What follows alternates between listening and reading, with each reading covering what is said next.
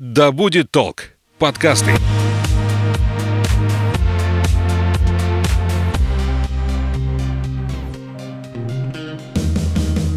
Серия подкастов «Вне себя». Все о человеке и его развитии.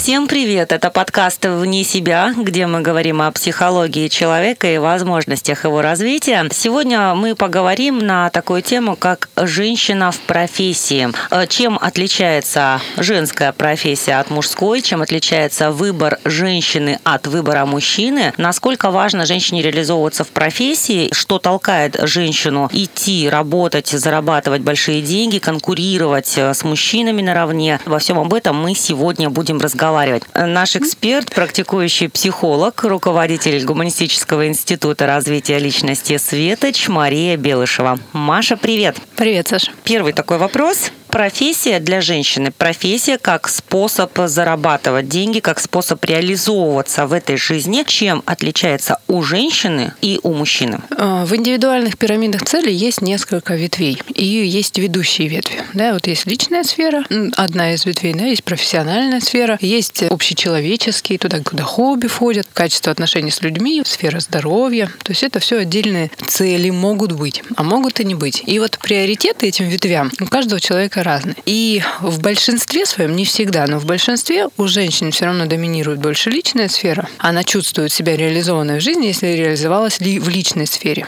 Если женщина, допустим, не реализовалась в личной, но реализовалась профессиональной, она себя настолько реализованной чувствовать не будет, потому что у нее внутри доминирует больше личное. Хотя по факту она может прямо работать, работать в данный момент времени. А у мужчины э, зависимость от оценки себя, да, успешности своей жизни больше от профессиональной, чем от личной. Мужчине прям жизненно важно чувствовать себя уважаемым, значимым, статусным, свободным. Ну, там у каждого свои акценты, но смысл в том, что укрепленным в социуме успехи в профессиональной сфере его поддерживают изнутри больше, чем в личной сфере. Но бывает же так, что женщина прям кайфует на работе, и наоборот ей доставляет удовольствие работать, работать, занимать руководящую должность. Это о чем говорит тогда? Это да. Во-первых, я считаю, вот моя философия, что важно, чтобы человек кайфовал от всех деятельностей, которые он реализует. И если человек выбирает работать, и женщина выбирает работать, то, конечно, работа важно, чтобы была в радость, а не просто за деньги. А что касается вот кайфовать от там, руководящей должности или от количества денег и прочее,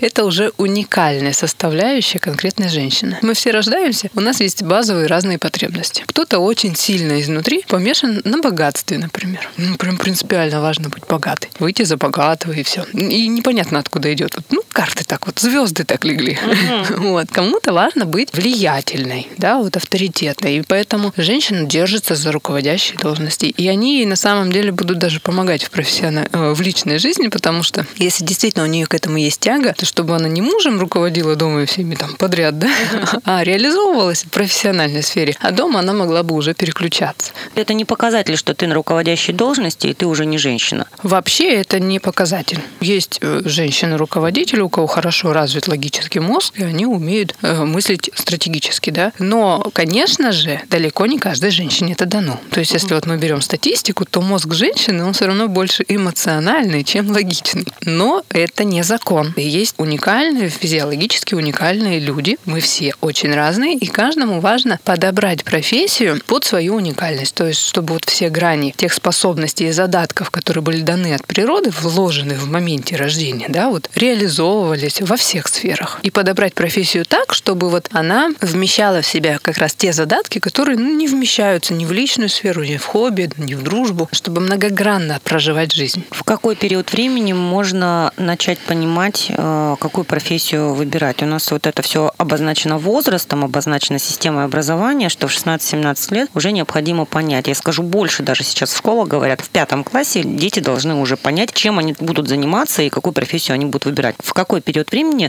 действительно можно понять и сделать выбор такой осознанный? Вообще у человека через систему образов, через э, игровые деятельности уже хорошо просматриваются его склонности. Это примерно в районе пяти лет. В детском саду уже понятно. Видно. Да, во что девочка начинает играть, что ей именно интересно, какую роль она там исполняет, какие акценты у нее. Например, есть девочка, которая играет в невесту. И что это значит? Она, значит, она, ее ведущая цель – это реализовать реализация личной сферы, ей важно выйти замуж, быть там вот в семье счастливой, а профессия, ну, она уже вот по необходимости. А принцесса? Принцесса – это акцент либо на власти, внимание, тут нужно смотреть, да, как она uh-huh. играет, что это за принцесса. Либо это внимание и забота в ее адрес, ну, тогда это может быть сфера красоты, например. Но вот в районе пяти лет ребенок уже через систему образов может видеть свои наиболее подходящие профессии. Понятно, что в пять лет, да, зависит очень сильно от влияния родителей, как они к этому относятся, подкрепляют ли они мечты детей, да, хочу быть космонавтом, да, забудь ты, у тебя плоскостопие, не быть тебе им никогда, да, ну, то есть одна реакция или другая, там, да, да, давай, дерзаем, поможем и прочее. Космонавт это круто. Ну и здесь то же самое, да, то есть хочу быть стюардессой, там, да, с твоим жирным весом, там,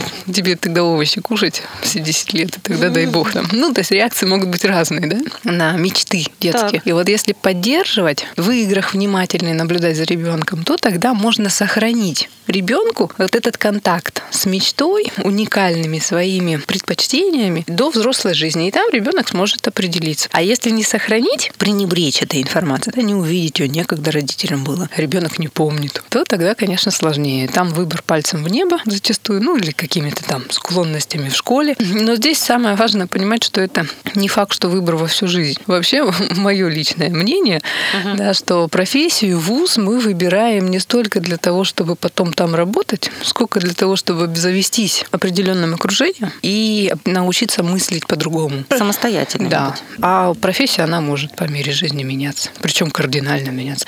Потому что человек, он проходит много кризисов в процессе жизни и может очень сильно меняться. Особенно в районе вот 32-35 лет, mm. кризис идентичности. Там в человека могут такие грани раскрыться, он может развернуться на 180 градусов. А в таком случае вот помощь э, родителей для девочек и для мальчиков, вот пока девочка ищет себя и мальчик ищет себя, у девочки есть этот период задержаться в семье? Чтобы ей оказывали помощь при получении профессии? Для девочки очень важна безопасность. Женщина, она более чувствующая, она э, более ранимая и тонко воспринимающая все, что вокруг происходит. И для девушки важен как раз акцент семья, как родина, как такая чаша безопасности. Вот это самый лучший опыт, который могут дать родители. То есть безопасная почва, ну, без шторма, да, то есть чтобы ее не трясло, стабильная. То есть вот этот вот опыт, он очень важен для, для того, чтобы чтобы она могла потом выбирать и профессию, и супруга себе, то есть чтобы ей не приходилось для того, чтобы там были деньги, с кем-то начинать жить, да, или еще mm-hmm. что-то, чтобы профессию она выбирала больше из своих задатков и способностей, нежели чем из экономического соображения, там сколько за это платят. А когда все-таки женщина сталкивается с необходимостью работать в семье какие-то нелады, я имею в виду с папой, там, с мамой, когда она хочет уже жить отдельно и хочет работать, к примеру, медсестрой, которая зарабатывает там 15-20 15 тысяч рублей, да, но понимает, что 15-20 не хватит, чтобы снять там квартиру, когда она вынуждена оказаться в такой вот ситуации зарабатывания. Как ей компенсировать вот эту потребность реализации?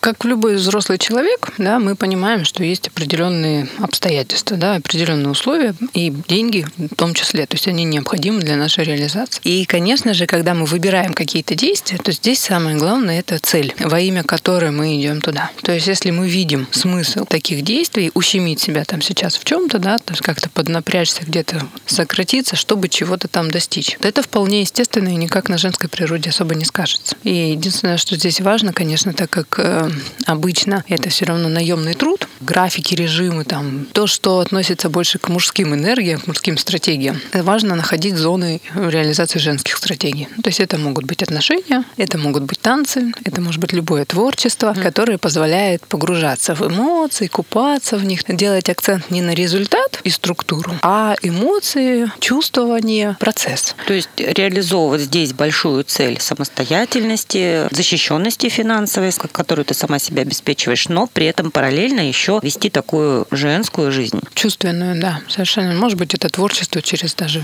готовку. То есть это именно способность забывать о времени, да, и не гоняться за целями, а кайфовать от процесса. Почему многие женщины начинают э, отодвигать э, время время стать матерью? Нет, я еще вот сейчас э, поработаю годик, мне вот нужно дойти там до должности руководителя или хотя бы зам руководителя, а потом я уже вот стану матерью. Почему женщины отодвигают материнство? И нормально ли это для женщины? Нормально вообще понятие растяжимое. Поэтому тут важно говорить о тенденциях. Да, такая тенденция есть, но это больше из-за того, что у женщин стало более развиты мужские стратегии поведения. Появился сейчас акцент на как раз социальную реализацию, чтобы быть э, спокойнее, увереннее и стабильнее. Да? Мы понимаем, что этого опыта в семье она не получила. То есть она чувствует себя неуверенно, и ей нужно закрепиться. Самое крепкое состояние человека – три нога. Да? То есть когда хорошо развита профессиональная сфера, личная и хобби. В личную что входит? Это отношения с молодым человеком, там семья, дети и прочее. Понятно, там в разные периоды жизни у нас разное количество ног, и отсюда у нас более устойчивое или менее устойчивое состояние. И мы понимаем, что если женщина хочет закрепиться в профессиональной сфере, ну, значит, скорее всего, у нее в личном тоже штормит, то есть она себя там безопасно не чувствует. Супруг или ухажер, он не дает этого состояния, да. И хобби, видимо, тоже слабо развито, то есть она там не, не может стабилизироваться. В хорошем, здоровом э, психологическом состоянии женщина как ощущает себя на работе? В профессии в своей, которую выбрала? Тогда это для нее как дело, через которое она проявляет себя, творит, детище угу. ее.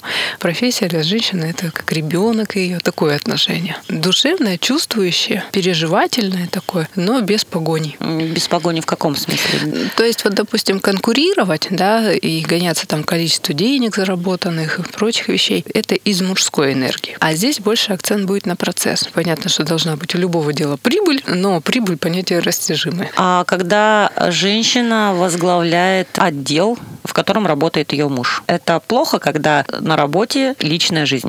Стоит ли смешивать семью и работу? Это зона риска, потому что там есть четкая иерархия профессии, и если эта иерархия не совпадает с эм, личной сферой, ну, это риск прям большой. А если мужчина, конечно, он не феминного такого типа, да, то есть, который спокойно это воспринимает, собственно, живет. То есть оно все очень индивидуально, уникально, но это риск в том, что эти отношения могут разниться, и не каждый умеет переключаться. Руководитель может говорить своему подчиненному, твоя задача сделать вот это вот к обеду, а подчиненный расплачется. Неадекватно. Не факт, что это будет женщина женщина.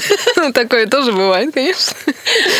Вот, э, вот этот занос может быть, да, то есть угу. чрезмерная эмоциональность и неадекватность реакции. Хоть в личной, хоть в профессиональной сфере. То есть это может утяжелять отношения. А домохозяйки – это профессия или это формирование зависимости? Или не стоит все-таки женщине в современном мире а, зацикливаться на домашних делах? Я считаю, что домашние дела и материнство – это такая большая целая профессия. Когда ты ведешь экономику дома, полностью занимаешься занимаешься детьми, их заботой о них, это достаточно большой труд. Безусловно. То есть мое мнение совпадает с твоим, Саш, потому что это огромная сфера для реализации. Вести хозяйство семейное, да, причем хозяйство же может расти, помогать супругу. То есть он реализовывается вовне, значит, нужно внутри все создать вот максимально благоприятным для восстановления и развития семейного в том числе. Вот. Но не каждая женщина удовлетворена этой сферой реализации, потому что не у, у каждой женщины качественно выстроены отношения. Сейчас, к сожалению, сожалению, есть такая тенденция не уважать вот этот вот труд домашний. Не оплачивать его.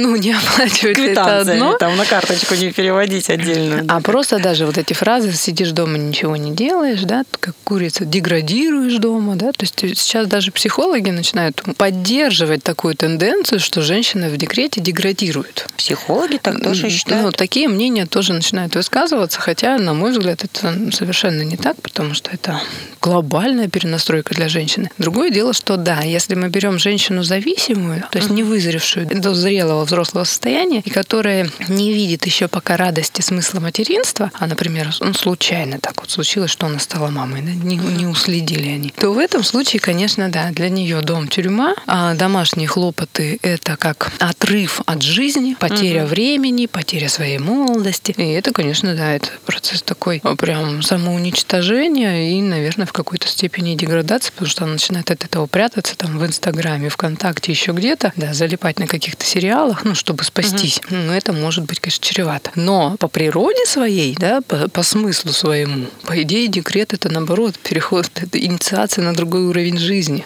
Это переход от женщины к матери, это более высокий уровень взрослости такой, да, и способности любить вообще, дарить заботу, внимание. А дарить начинает, когда наполнена сама уже выше крыши? Да, да когда сосуд наполнен, есть чего дарить. То есть его становится настолько много, что важен уже и другой человек, которому дарить, да, и тогда уже появляется потребность в детях. У нас, к сожалению, не так. И, собственно, по этой причине и откладывается материнство на потом. Мы обманываем себя, если хотим работать и думаем, что вот попозже мы придем к материнству. Нет, мы в это свято верим, то есть мы просто боимся вот этого перехода от девушки к женщине. Для современной женщины, которая внутри вечная девушка, даже в 60, то она может просто бояться резко постареть. То есть вот этот вот переход на тот факт, что уже не хочется ходить по ресторанам, кафе, а больше дома посидеть, mm-hmm. вдвоем в обнимочку, еще что-то, для нее будет звоночком того, что она стареет. И она не, не может себе позволить погрузиться в это состояние. А работа для нее как движняк, за mm. который еще и платят. Поэтому она держится за свою движниковость. Коллектив постоянно да, э, событий, событий, да, еще что-то. А стать женщиной это это все, это закрыться в четырех стенах, уют дома, творить на кухне, много-много всяких там прелестей, еще Кстати, это вот э, догмат, негативная установка, или все-таки, когда женщина дома, она другая? Да важно, чтобы дома жизнь не замирала, безусловно. То есть вот этот вот современный мир в обществе, да, такая красивая Накрашенная. на каблуках, да, с прямой осанкой и прочее, домой пришла, доползла до кровати, пульт, взяла и, потерялась. Конечно, это просто вопрос темпа жизни, да, это вопрос как раз того, что человек больше ориентирован на внешние стимулы, чем на внутреннюю самореализацию. Жизнь, общество, должность заставляет человека выглядеть и действовать соответствующе. А дома его никто не заставляет, то есть такая тихая гавань, где может расслабиться, выдохнуть и ничего не делать. Человек в этом случае живет на системе стимулов. То есть его постоянно что-то подпинут, какая-то необходимость. Но женщин, кстати, чаще подпинывает эта необходимость выглядеть лучше. Или сейчас это уже такая граница стертая? Ну, безусловно, больше, потому что у нас это биологии заложено. То есть самка должна быть притягательной для самца. Ну, есть такая определенная mm-hmm. требовательность и к внешности, и к навыкам. Она высокая достаточно. Мужчинам проще. Профессия и зависимость женщины как манипуляция со стороны мужчины. Вот тоже есть такие примеры, когда мужчина какой-то период времени делает для женщины все, говорит, дорогая, сиди дома, ты ничего не делай, занимайся детьми. И когда она остается дома, занимается детьми, теряет вот эту вот связь с работой, со своими с коллегами, которые раньше, может быть, были, и становится зависимым, мужчина начинает проявлять агрессию. Такое есть, и почему это происходит? Да, такое, безусловно, бывает. Это одна из форм созависимых отношений. Тот пример, который ты рассказываешь, это, скорее всего, э, созависимые отношения по принципу подавления или уничтожения. То есть уничтожить ту прежнюю, uh-huh. сделать ее максимально зависимой от меня. И тогда там выстраиваются уже отношения по принципу такого угнобления, скажем так. Да? То есть uh-huh. я тебя немножко мучаю, и вот этой вот властью напитываюсь. Ну, это же красиво начинается. То есть сначала-то нет э, ничего такого. Где это проявляется? А... Ну, вроде как не работай, занимайся нашими детьми. Вот ты уже первого, второго, третьего родила. И женщина-то и готова, может быть, но потом бах и начинается. Да на самом деле это видно. Это mm-hmm. видно в отношениях человека, ну, будущего супруга, да, к животным, к чужим детям, к друзьям своим, как он разговаривает по телефону, да, ко всему. То есть вот его склонности, их видно. Другое mm-hmm. дело, что эти склонности поначалу этой женщине нравятся. Это признаки его силы. Он не жадный, он экономный, да, он не агрессивный, он просто сильный. Да, да, да, да, да. То есть это как раз в этом и фишка созависимых отношений, что сначала мы очаровываемся, а потом разочаровываемся. То есть мы не видим объективно картину. Но здесь важно понимать, что нам всем важно через это пройти. То есть мы вызреваем в отношениях. Мы на другие, более зрелые отношения еще пока не способны. Влюбляемся в тех, вот, которые на нашем же уровне как раз зрелости. Либо э, мы вызреваем вместе и переходим на более зрелые отношения вместе, либо в какой-то момент расходимся. Встречаем уже потом других, более зрелых. Есть такие профессии, где ну, не место, откровенно говоря, женщине. И есть ли сферы реализации чисто мужские? На мой личный взгляд, да? конечно, есть. Но, опять-таки, женщина женщине рознь. Да? Вот я, допустим, никогда бы не пошла в военную сферу. Но она достаточно агрессивная, жесткая, жестко дисциплинированная, строгая. То есть там все по мужским законам. Но каким-то женщинам там вполне себе уютно. Ну, конечно, мы понимаем, что у них сильно развиты мужские стратегии. Так же, как я бы никогда не пошла там разгружать вагоны, грубо говоря. Ну, то есть работать физическим трудом, таким прям Мгм. явным. Потому что действительно самец от природы своей сильнее самки. Физически. Мгм.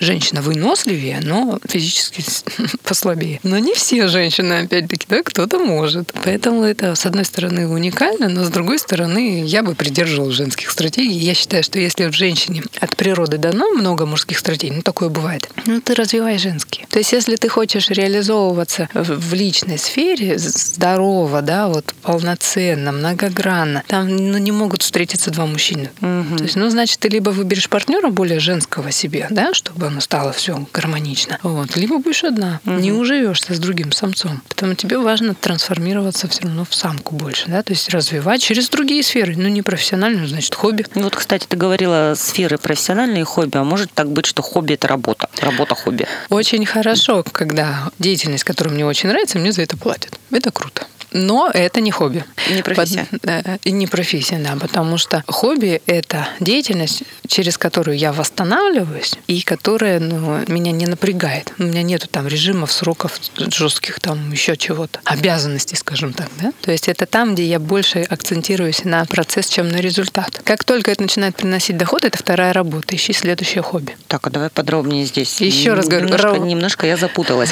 Вот, ты говорила о трех составляющих. Это профессия, это личная сфера и это хобби. Почему хобби не может быть профессией и наоборот? Потому что тогда это одна ножка вместо двух. В чем разница?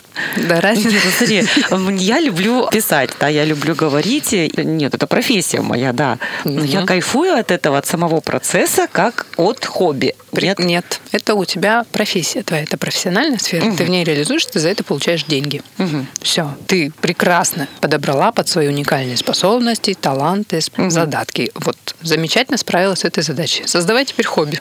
То есть тоже, тоже за что-то не получаешь деньги, но также кайфуешь. Например, танцы, да, тренировки, прогулки. То есть вот то, где ты восстанавливаешься, но тебе за это не платят. То есть ты за сам процесс, а не за результат. Ну, если я превращу танцы в тренерское какое-то То у тебя будет две профессиональные линии. Почему?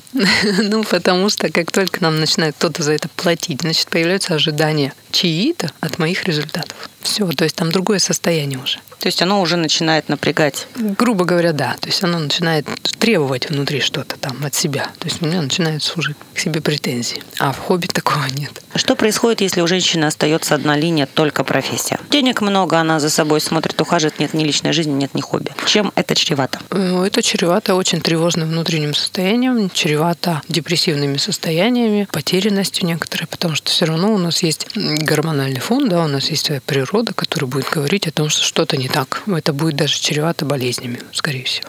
Вот если из твоей практики посмотреть, э, когда женщина приходит и говорит, хочу личную жизнь, но уже не могу там из, из работы выйти. Да на самом деле это иллюзия. Люди могут встретиться в любой момент времени, это много времени не надо. Это вопрос внутреннего разрешения себе развивать эту ветвь. Хоть сколько ты можешь тусоваться на работе, на той же работе можешь познакомиться и начать выстраивать свою личную жизнь и кардинально перенастроить ее. Поэтому тут это отговорки, что я всегда на работе, у меня куча дел, проектов, поэтому у меня чего-то там не уходит. Да, я вас умоляю. Сейчас интернет он под рукой всегда. Соцсети никто не отменял. Сайты знакомств никто не отменял. Вопрос только внутреннего намерения. Вот и все. Здесь вопрос вот внутреннего защиты такой. То есть она явно боится реализации этой сферы. Есть какая-то боль из прошлого, которую необходимо разрешать, которую необходимо прожить, чтобы она разрешила себе развитие этой ветви и все. А оно само сложится. А как женщине провести самодиагностику или, может быть, какое-то тестирование, чтобы понять, на своем она месте или не на своем в профессии? Можно начать с простого тайм-менеджмента, я бы сказала.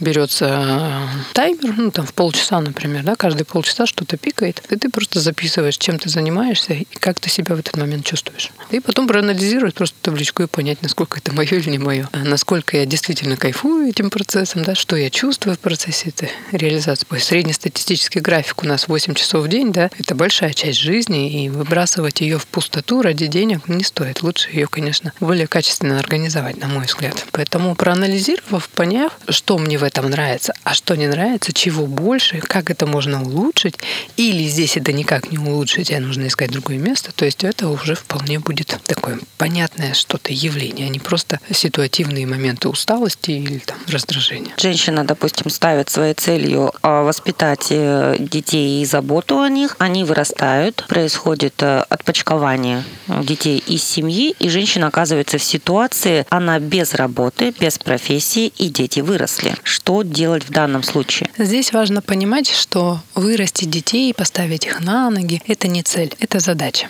Это цель, ну, достижимая в течение своей жизни. У меня потенциала биологического намного больше. А цель – это состояние, которое мы достигаем, и самоощущение, кто я в этом мире. Через реализацию, через детей, да, я прихожу к какому-то определенному состоянию ценному. И получается, что, грубо говоря, вот это средство, вот это через, вот это русло, через которое я прихожу к этому состоянию, оно то может меняться. Ну, Дети могут уйти, а цель-то она сохраняется. Мы, значит, ищем другие способы достижения этой цели. В данном случае это быть нужно и обеспечивать э, детям комфортные условия, заботиться о них. А аналог этого – когда дети выросли и вышли из семьи? Ну, от самого простого бытового это потом внуки, конечно же.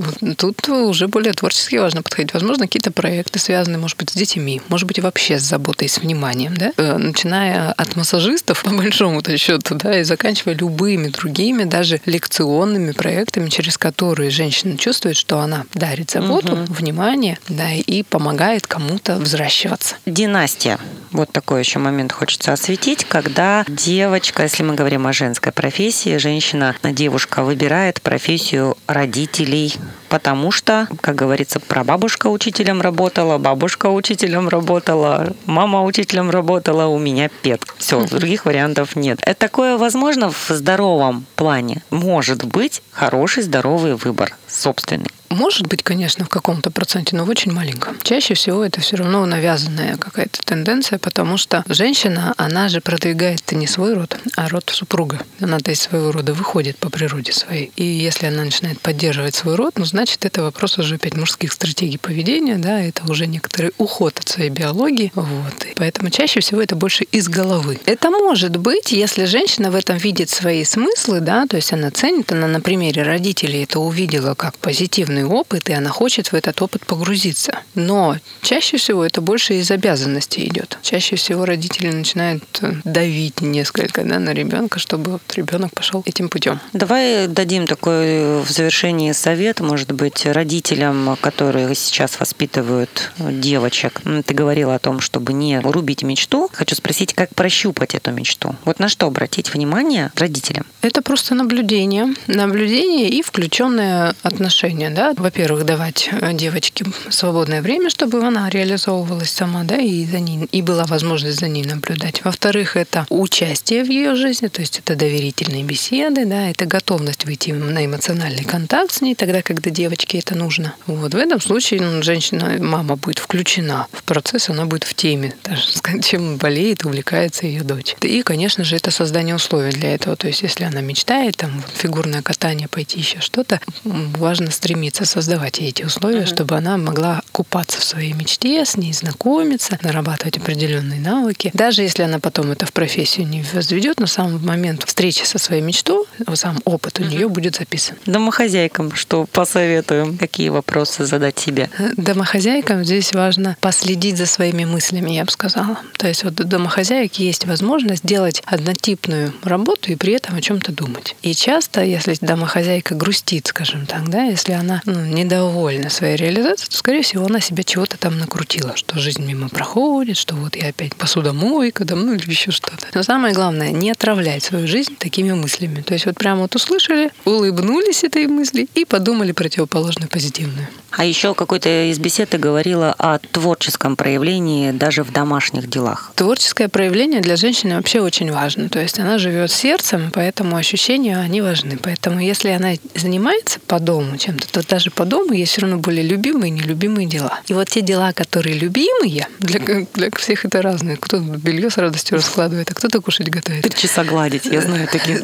Четыре, дайте мне еще, еще, еще. Да, сами запахи, которые сопровождают. Вот их можно развивать развивать, их делать, можно их доводить до таланта прям, до... Треугольничком Да. под одеяльник Да, мастерства, да. Вот прям творчество проявлять из этих состояний. Это будет вас, а, конечно, очень вдохновлять на покорение других более сложных дел. Ну, Это же можно посоветовать эти дев- женщинам, которые работают. Которые Безусловно. На работе же тоже можно. Вообще очень хорошо еще себя окружить приятными мелочами. Ну, То есть вот если женщине там знает, что она пьет четыре раза там из этой кружки, да, из какой-то Мгм. там чай в течение рабочего дня или дома у себя, сделай такую кружку, возьми себе такую кружку, вот на которую ты каждый раз смотришь и улыбаешься. Вот она тебя прям радует, она тебя к чему-то позитивному вызывает. Вот Не из контейнера в очередной раз э, отобедать, а сделать себе в красивую тарелку, да, и на работе это разогреть и сделать. Да, так, да, так же, как если, допустим, женщина любит цветы любит гулять, да, нарви себе букет, поставь на стол. Или домашние цветы разводи. Контакт со своим хобби, ну, то есть контакт вот, с тем, что тебя вдохновляет, можно создать в любых условиях. А раньше с собой там в дальние походы брали